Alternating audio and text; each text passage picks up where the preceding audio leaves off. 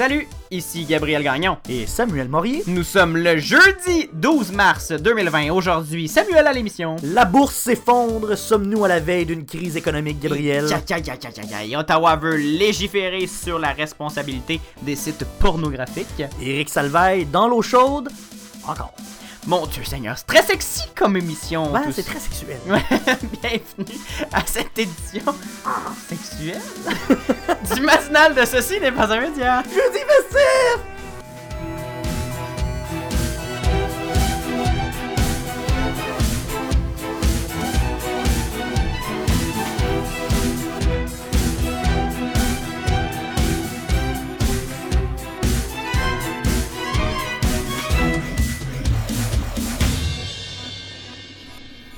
Bonjour Samuel. Salut. Toujours pas remis, euh, tu Hey, jappes encore. J'ai encore mon petit. euh, Ton petit chien. ouais, On parle d'un chat dans la gorge. mais en, en même temps, non. Je pense qu'un chat dans la gorge, c'est comme une, euh, une douleur. Ça, ça fait. Mais j'ai pas, mal- j'ai pas, j'ai pas mal à la gorge. J'ai juste. Tu jappes. Non, mais je suis juste. euh, c'est un peu. Je veux pas le dire parce que c'est un peu dégueulasse à dire. Cesse tout de mais suite, cesse tout de suite. Comment vas-tu à part ta Je maladie? suis encore congestionné un peu poumons.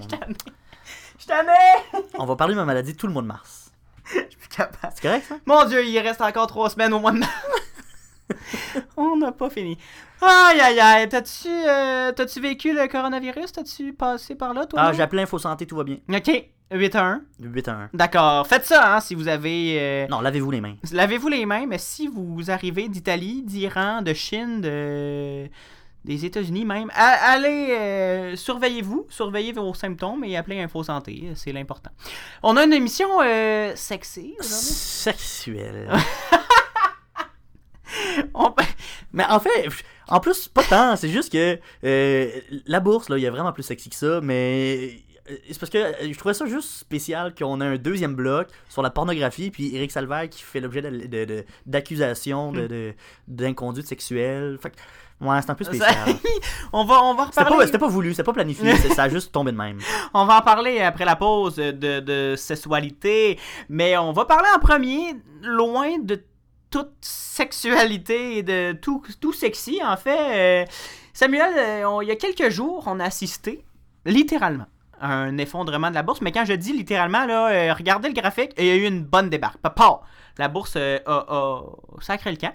Euh, L'économie, est-ce qu'elle est en train, elle aussi, de s'effondrer ou c'est juste la bourse? Est-ce qu'on va revivre le crack boursier de 1929? Est-ce qu'on va revivre la crise économique de 2008? Est-ce que je vais perdre mon emploi, Samuel? Ben écoute, si euh, le graphique c'est euh, l'autoroute de la richesse, euh, cette semaine c'était un bon gros nid de poule. Ouais. Ça, ça- ouais, c'est ça. Là, euh, ça s'est plus ou moins bien passé, mais là, on va commencer par le début, euh. Gabriel. hein. on va expliquer quand même ce qui s'est passé parce que ça se peut, vous suiviez pas ça, euh, la bourse.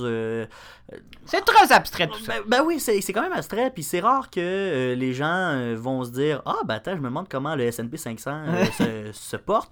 Fait que. On j'ai salue quand même- Gérald de Filion, quand Oui, même. non, mais là, j'ai dit c'est rare, j'ai pas dit que ça existait pas. Il y a des gens qui s'intéressent. Mais. donc, euh, on en entend rarement parler autant. Mhm. Euh, donc, je me suis dit, on va commencer par le début, puis on va On faire. va CNP humer ce dossier-là aussi. Oui, un peu. On va prendre un peu de recul, puis on va regarder euh, ce qui s'est passé. Donc, ça a commencé euh, lundi. Et ça a vraiment été une journée de marde. Oui, vraiment. La panique, Gabriel. Euh, C'est lundi, hein, je pense. euh, je vais pas voler des punchs, mais c'est lundi, je pense que y a des, des- les plus riches de la planète ont perdu des milliards et des milliards Ah, en ouais, valeur ouais. euh, boursière et en valeur d'actifs. C'était euh, la débandade. Ouais. C'est. C'en est triste, pour vrai. On peut aimer, ne pas aimer la bourse. On peut, on peut critiquer beaucoup, mais. Veux, veux pas, c'est quand même euh, ce qui mène le monde. Dans Mais le c'est- de l'argent. c'est Nous, en fait, chaque fois qu'on investit de l'argent dans un fonds d'investissement, l'argent s'en va à la bourse. Donc, pour tout le monde, si la bourse crache ou baisse, Ouais. les, les investissements de presque tout le monde baissent. Les, in- les placements ça, pour la retraite, les placements pour des C'est le projets. centre de, de l'économie également. Donc, euh, lundi, pourquoi ça n'a pas été une belle journée, Gabriel? En fait, ça a commencé et seulement quelques minutes après l'ouverture des marchés boursiers, tout s'est effondré. C'était la panique. Et quand je dis tout, c'est tout. C'est tout. C'est tout ce qu'il y a à la bourse, ça s'est tout craché. Euh, le S&P 500, qui est euh, un indice boursier basé sur euh, 500 sociétés, euh, 500 sociétés cotées en bourse aux États-Unis, elle a chuté de 7% tôt le matin. Ça, 7%, ça a l'air très peu comme chiffre, mais c'est énorme, euh, surtout dans le court laps de temps. là. Et surtout que, tu sais, là, c'est un, un ramassis de 500 sociétés. Si tout ce gang-là Ben. a baissé en moyenne de 7%, ça- ouais, ça va pas bien. Ça va pas bien. Euh, c'est le même son de cloche pour les autres indices boursiers comme le Dow Jones qui a baissé de 7,29%, le Nasdaq de 6,86%. Écoute, après quelques minutes seulement de l'ouverture des marchés, il a fallu suspendre les échanges Ah ouais. pendant 15 minutes pour laisser le temps aux investisseurs de reprendre leurs esprits. Ah ouais. C'est la première fois en plus de deux décennies qu'on doit suspendre les échanges à la bourse. La dernière fois, c'était en 2008. Euh, non, j'ai dit deux décennies. Ah, ça- Avant ça. Ça, ouais, probablement. Euh, J'ai pas la date exacte, euh, mais ça fait vraiment longtemps qu'on. Mon a- Dieu. Ouais, non, ça, à ce point-là, euh, Gabriel, Ça ça, a-tu aidé? ça a quand même aidé un peu. Euh, c'est sûr que quand on a repris, ça a continué à descendre un peu, mais euh, éventuellement, on a recommencé à monter. Ça, on a réussi à freiner la, dé- la dégringolade, mais à New York, on a quand même clôturé la journée avec une baisse euh, d'un peu plus de 7% là, selon le- les indices. C'est la baisse la plus importante en une journée depuis la crise de 2008. Mhm. Ça, c'était la dernière crise économique qui était tout autour du marché de l'immobilier, Mhm. puis de la bulle immobilière, etc. Il faut dire aussi que depuis 2008, on vit dans une croissance économique euh, Impressionnante. euh, impressionnante et sans fin. À Toronto, qui est notre centre boursier ici au Canada, euh, ça a été pire. Une baisse de 8% dès l'ouverture des marchés. On a fait également une pause de 15 minutes. Et puis, ça a continué de, gr- de dégringoler pour clôturer à une perte de 10,3% On n'a de pas notre- repris le souffle de les- notre les, euh, indice boursier ici, qui est notre le TSX. pris. Mhm. Donc, ça a vraiment baissé beaucoup. Mardi maintenant, ça s'est un peu mieux passé. Je pense que la panique s'était dissipée un peu, c'était moins grand. Les indices boursiers ont recommencé à aller dans le bon sens, une légère hausse de tous les indices, mais on reste quand même beaucoup en dessous euh, du plus haut score qu'on a eu euh, jusqu'à maintenant, qui était le 19 fé- euh, février dernier. On est 15% en dessous du score du Oh mon 19 Dieu. février dernier. 15% encore une fois, ça semble pas si mal, mais quand tu dis que c'est des chiffres énormes, Oui, c'est 15%, astronomique. on vient de perdre beaucoup, beaucoup de points à la bourse. Euh, Toronto, ça s'est aussi mieux passé. On a fait un bond de 3% à la fin de la journée. On a réussi à rattraper un petit peu euh, la pente. Le dollar canadien a perdu un peu de sa valeur avec tout ça. On a passé de 72,3 en fait, on, était, on est rendu p- plutôt à 72,83 cents US, contrairement à 73,54 cents la veille. Donc, toute cette euh, saga-là nous a fait perdre de la valeur au niveau euh, de la monnaie. Mhm. Bref, on semble un peu avoir arrêté euh, l'hémorragie pour le moment, mais ça reste quand même une situation euh, incertaine. Évidemment, euh, on a immédiatement craint la fin de la période de croissance dont je vous parlais. là, depuis 2008, on vit une croissance record. Euh, donc, on pense, on a craint en fait le début d'une récession économique. Et c'est une période record parce que ça fait quand même 11 ans qu'on vit cette période de croissance-là. Et puis on tourne autour de 8, 9, 10 ans d'habitude. Ouais, c'est ça, parce qu'on sait que dans euh, l'économie, c'est c'est des cycles. Donc, euh, on croit pendant 8 à 10 ans quand on est chanceux. 11 ans, c'est un exploit.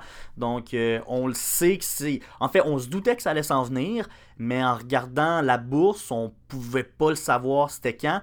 Et là, ben, ça a craché du jour au lendemain. Mais est-ce que là, on reprend un peu du poil de la bête? Est-ce qu'on est encore. euh, on Est-ce qu'on a encore des craintes? Est-ce que. Bon, euh, c'est sûr que là, je dis ça a craché complètement. Pour l'instant, on n'est pas dans la panique encore. On n'est pas. On parle pas d'une crise économique. là. Je veux dire, l'é- l'économie n'est pas en, en train de s'effondrer. On l'espère, on a parlé du budget hier avec une prévision de 2% de croissance. Non, c'est ça. Faudrait mais, pas. mais euh, ça, ça, je vais y revenir, Gabriel. Je pense que on- je vais rassurer les gens qui nous écoutent. Maintenant que j'ai expliqué un peu ce qui s'est passé dans les derniers jours, euh, on va s'intéresser au pourquoi. Oui. Le pourquoi du comment, de qu'est-ce qui se passe, de comment ce qui se fait. OK? Pourquoi?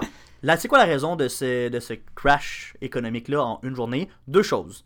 Euh, la COVID-19, parce que ça a l'air qu'on dit... Ça va, c'est féminin. Ouais, ben en fait, c'est de ce que j'ai compris, c'est que c'est la maladie du coronavirus, euh, etc. Fait que c'est pour ça que c'est la COVID-19. C'est comme le balado pendant que tout le monde disait la balado pendant Ah, un ouais, bon un moment. moment donné.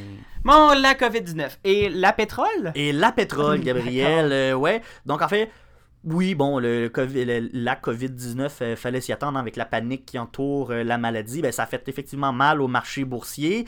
Euh, surtout, Mais C'est pas, c'est pas non plus. euh, on parle beaucoup du COVID-19 et de la panique que ça cause autour de, de- de- de tout ça, puis qu'il faut pas non plus paniquer, mais c'est pas, c'est pas seulement la panique des investisseurs, là, juste pour préciser, c'est aussi le, le, le fait que certains pays sont en.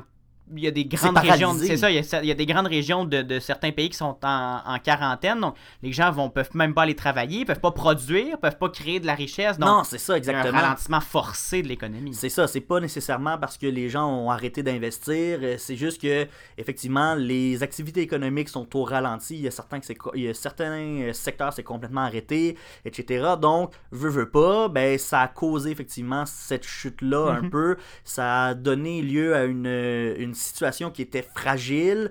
Euh, peut-être qu'effectivement c'est pas nécessairement ça qui a affecté la- la confiance des investisseurs.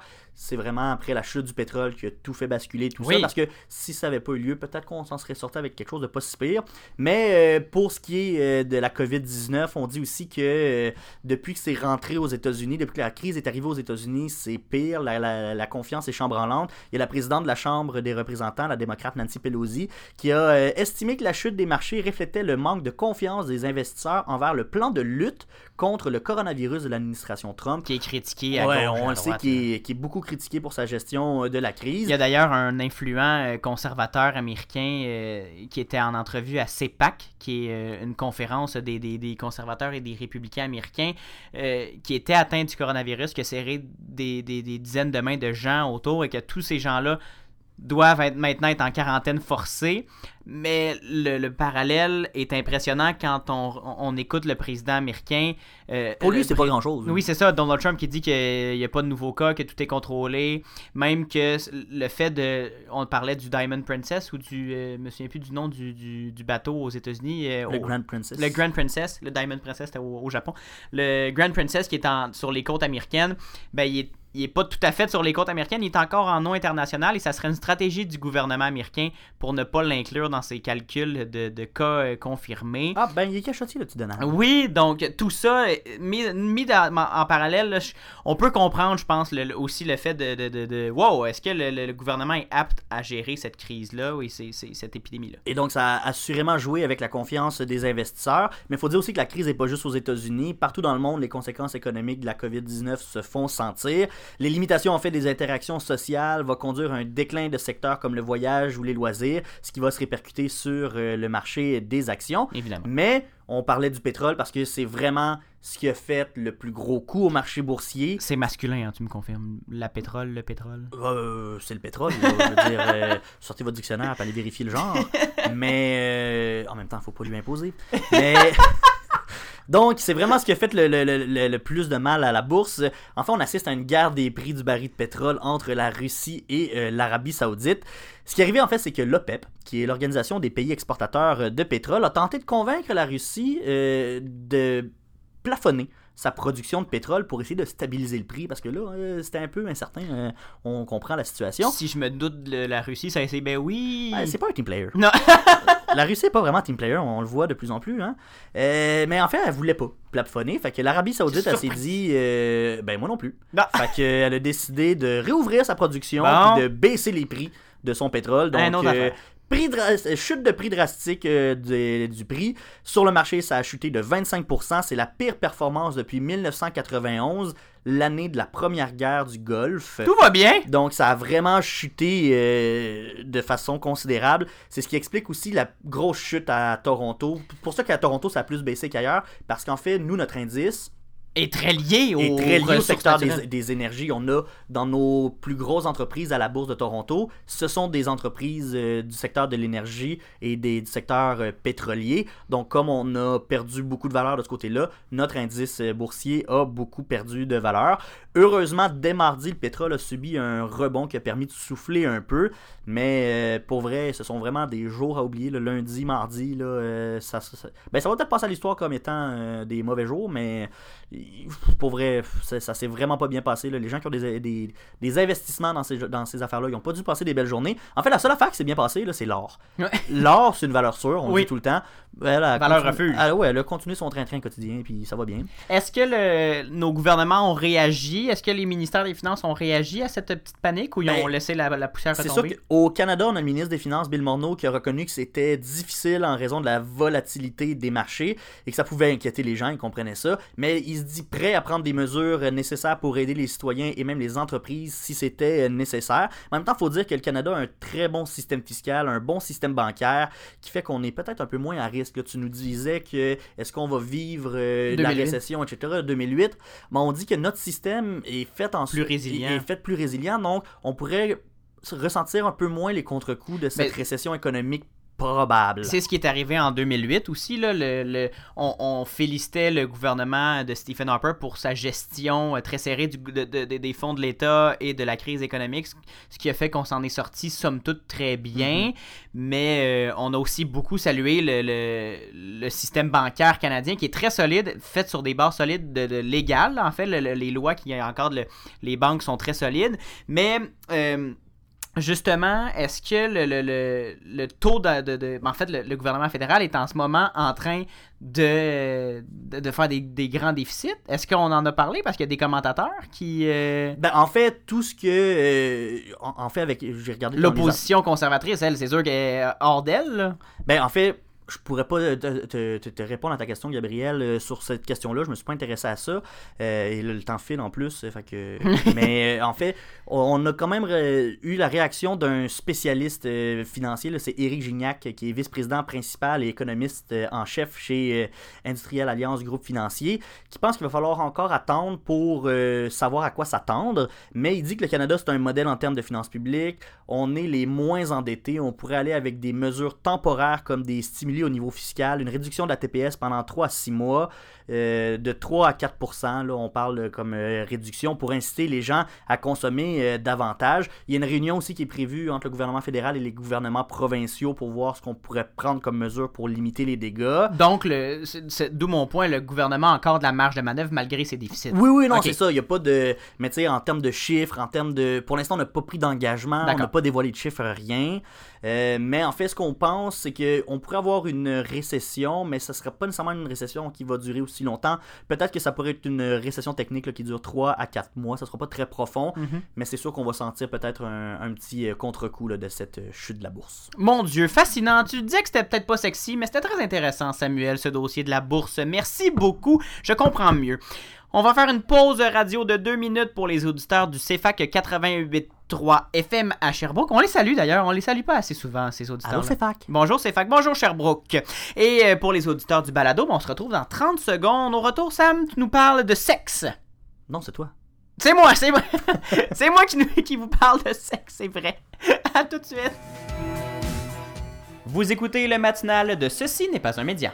En ondes du lundi au jeudi dès 7h en balado, Et de 9h au CFAC 88.3 FM à Sherbrooke. Abonnez-vous au balado sur Apple Podcast, Spotify, Google Podcast et sur la plateforme Anchor pour ne rien manquer. On se rejoint aussi sur Facebook au facebook.com baroblique CNPUM et sur Instagram CNPUM baramba balado. Vous écoutez le matinal de Ceci n'est pas un média avec Gabriel qui parle de sexe et Samuel Morier. Euh, Gabriel, ben oui, en, ben en fait de sexe, on parle plus de pornographie. euh, en fait, Je t'ai mêlé d'un couleur de texte là. Ben, c'est ça. Ben, En fait, parce que ces derniers temps, euh, on en parle beaucoup, hein, que ce soit Paul Saint-Pierre Plamondon qui propose un, Mon Dieu, un, un genre de d'éduc-alcool de la porno, ou même euh, des manifestants qui ont, euh, qui ont milité pour la fermeture du site Pornhub à Montréal euh, pour la journée de la femme. La pornographie a vraiment la cote, euh, si on peut dire. on peut dire ça. euh, la pornographie a la cote, mais peut-être pas pour les bonnes raisons. D'ailleurs, je veux juste préciser, là, je veux juste revenir sur le fait qu'on parlait pas de Paul Saint-Pierre Blanc de Monton de façon sexuelle. On parlait de son idée d'éduc-alcool, d'éduc-porno, mais bon. C'est très sexuel. On reproche depuis plusieurs mois à Pornhub de laisser libre cours à du contenu pas vraiment euh, Approprié. euh, en fait complètement inapproprié là, tel de la porno juvénile, euh, de la revenge porn comme on appelle, qui est de, de, de, de mettre, euh, de se filmer avec euh, sa partenaire ou son partenaire sexuel et de garder la vidéo. Puis en- quand on est fâché, on la met sur Internet. Exactement. Et quand la relation se termine, on la met sur Internet et euh, le, le- sans aucun consentement. Et d'encourager l'exploitation sexuelle et la violence sexuelle. Pornhub, qui est une propriété de l'entreprise MindGeek, qui a le siège, son siège social à Montréal, d'où le fait qu'on, euh, que ça, ça- ça a un peu de, de- de- d'écho ici chez nous. Ottawa, Samuel, va s'en mêler. Le ministre du patrimoine, Stephen Guilbeault, aussi responsable du projet de loi sur la haine en ligne, euh, a expliqué aux médias qu'il commençait à travailler sur un projet de loi pour encadrer les propriétaires de sites pornographiques. Il dit c'est encore embryonnaire. Comment on va conclure là-dessus? Un projet de loi, deux projets de loi différents. Je ne suis pas encore en mesure de vous répondre. La seule question est quelle est la meilleure façon, du point de vue législatif, pour nous de nous attaquer à ce problème-là? Ce qui est difficile, c'est que des sites comme Pornhub permettent aux, aux utilisateurs, comme YouTube en fait, de mettre euh, eux-mêmes en ligne du contenu euh, créé par eux ou pas, euh, et ils donnent la possibilité de diffuser des vidéos sans le consentement des participants, sans le consentement explicite. là. Il n'y a pas une cage à il n'y a pas d'informations à rentrer euh, des, des, des Tous différents. les participants de cette vidéo sont consentants. Oui, exactement. Il n'y a pas de case à cocher, ni de. On on met- on n'envoie pas son CV à Pornhub, ni de son, son permis de conduire pour chaque participant qui est dans la vidéo. Euh, ce qui cause problème, justement, là, on n'est pas en train de rire de la situation. Ce qui cause problème, parce que justement, il y, a des- il y a de la revenge porn, il y a des. Ben, Il n'y a pas de contrôle, tout Il simplement. n'y a, aucun contrôle, mais MindGeek affirme que dès qu'une vidéo est signalée, c'est vérifié et on, on rectifie le tir. Justin Trudeau avait de la pression pour agir dans ce dossier-là. Samuel, un groupe de trois sénateurs et de six dé- députés lui avait envoyé une lettre pour lui demander de faire quelque chose. Récemment, il y a aussi une pétition en ligne qui avait été lancée pour réclamer la fermeture de Pornhub. En quelques jours, il y a eu près de 400 000 signatures. La fermeture de Pornhub, ça me surprendrait grandement que ça arrive. Ouais, c'est le plus gros site pornographique au monde. Mais c'est pas mal, oui. Et euh, on perdrait tous leurs leur beaux stunts sur euh, les réseaux sociaux qui sont à, à chaque fois, euh, ma foi, tordants. Mais c'est difficile de tenir la plateforme responsable selon le, professeur, je l'ai eu, le professeur en droit de l'information à l'Université de Montréal, monsieur Pierre Trudel. Il dit dans l'ambiguïté, c'est difficile de tenir la, la plateforme a priori responsable. L'utilisateur reste, selon lui, le, dernier responsable de la diffusion de son contenu. Mais Pornhub assure utiliser des logiciels à la fine pointe pour repérer des vidéos au contenu illégal, comme de la pornographie juvénile. Euh, essayez pas de. En fait, mm, c'est arc. Oui, j'ai une petite confession, euh, confession à faire, Gabriel. Savais-tu que malgré moi, Ouais. j'ai été un influenceur de la pornographie? Euh, une petite histoire courte pour un projet scolaire. euh, j'ai fait euh, des publications sur les réseaux sociaux avec des liens URL. Puis finalement, le propriétaire du site internet a décidé de migrer sur un nouveau nom de domaine. Et l'ancien nom de domaine a été récupéré par euh, une compagnie pornographique. Et là, les liens que j'avais publiés sur les, photos- les, les réseaux sociaux, c'était rendu des liens de, de- de, Pornographe. de sites pornographiques. Je les ai tous enlevés de mes réseaux. Ouais. Oui, avec raison, il se passe des affaires weird sur tes réseaux sociaux. Non, sur Internet. C'est c'est tout, c'est sur Internet. Hey, et parlant d'affaires weird, Gabriel, On va parler d'Éric Salvaille. de, oh, ouais, de, de, d'inconduite sexuelle. Encore. Euh, ça, là, c'est quelque chose qui. Bon, tu vas faire le point, mais Éric Salvaille euh, fait les manchettes, a fait les manchettes cette semaine. Il y a son procès qui est en cours depuis euh, la moitié du mois de février, mais là, c'est pas ça qui retient l'attention. Ça serait une autre inconduite sexuelle Ouais. datant de. Euh, du début du mois de février. Ah, d'accord! C'est que, euh, on le sait, là, Éric Salvaille est, est pas mal dans la marde depuis le mouvement MeToo. Il s'est fait accuser de toutes sortes d'inconduites sexuelles.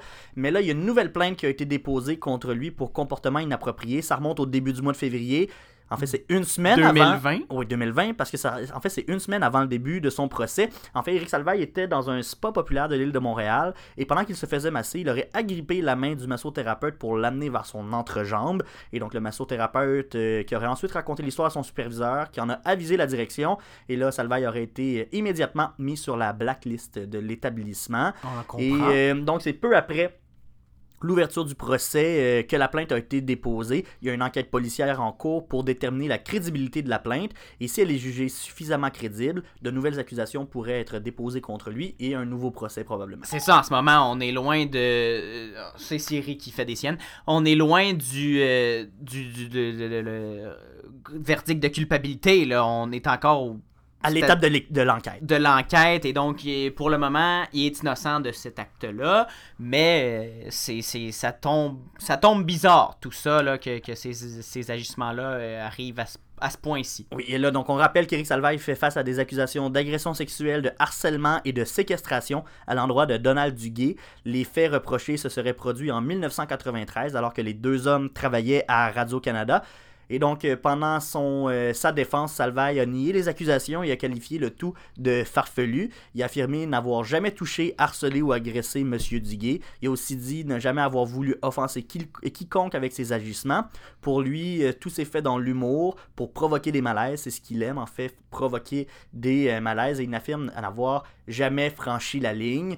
Et donc, Est-ce, euh, est-ce qu'on a des détails des autres euh, accusations? Parce que dans les, euh, dans les journaux, dans les médias, quand c'est sorti, quand Éric Salvaille a perdu euh, ses emplois dans les médias, on, on- on parlait de plusieurs accusations. On parlait de, de, de- à, chez- à sa compagnie de production, il y avait des, des, des comportements euh, inappropriés. Ouais, ben, en fait, des- des- Euh, c'est sorti à l'époque. Pour l'instant, ces, euh, ces histoires-là ne font pas, part- ne font pas l'objet d'un procès. D'accord. Peut-être éventu- un éventuel procès, mais pour l'instant, on s'intéresse seulement au cas avec Donald Duguay, qui a l'air d'être le, le cas le plus. euh, euh, Que le plus de chances de, d'avoir un procès. oui, c'est de ça, c'est- remporter un C'est procès. celui qui semble le plus grave également. là. On parle quand même euh, d'agression, séquestration, Oui, oui, harcèlement, etc.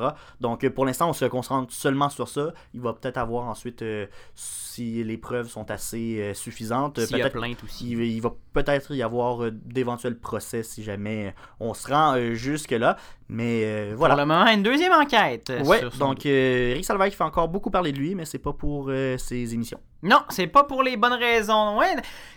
Ça conclut justement ce bloc sexualité. tout, ça, tout ça est douteux et pas, trop, pas trop approprié. Si S'il y a des jeunes qui nous écoutent à la maison, si, si le matin, dans la voiture, il y a des jeunes qui nous écoutent, on vous rappelle que le consentement est la seule bonne réponse Voilà. dans toute cette histoire-là.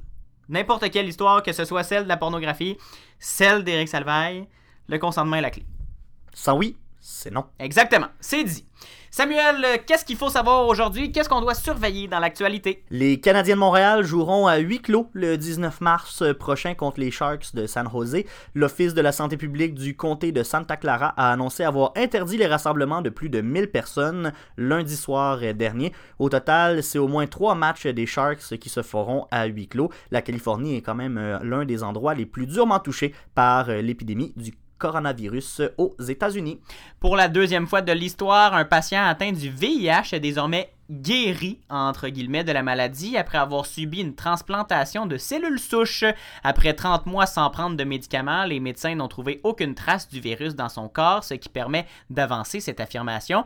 En 2011, l'Amer- l'Américain Timothy Ray Brown était devenu la première personne à guérir du VIH. C'est positif tout ça? Ben oui, on s'enligne peut-être vers un remède, qui sait? Euh, ça sera euh, une belle avancée euh, dans euh, la médecine. Quand même, deux personnes qui guérissent du VIH. euh, je pense qu'on n'aurait pas pu penser euh, possible il y a. euh, la- dans, dans le temps de l'épidémie. euh, de- dans les années 80-90. On pouvait pas penser. Là là. C'est ce qui conclut, Samuel, cette édition du 12 mars du matinal de Ce n'est pas un média. Merci beaucoup à toi et merci à Sacha Coyot-Lemire pour la Sa recherche. présence et son support moral. Ben oui, on a, on- il a été là, il a été présent pour planifier l'émission, mais moins pour la préparer. Mais bon, hein, On a tous des engagements. on a tous des engagements, mais il était là depuis très longtemps, donc on le salue quand même. Et euh, bien sûr, on se retrouve demain. Euh, on se retrouve lundi, pardon. Ben oui, lundi, 7h en balado, 9h à CFAC 88.3 à Sherbrooke. On vous retrouve dès la semaine prochaine avec plus de nouvelles, plus de fun. Bien sûr, si vous voulez toujours plus de fun, Facebook, ce, ce n'est pas un média, Twitter, Instagram, CNPUM, baramba, balado, et le site, le site internet, ce, ce n'est pas un média.com. À lundi! Bye bye.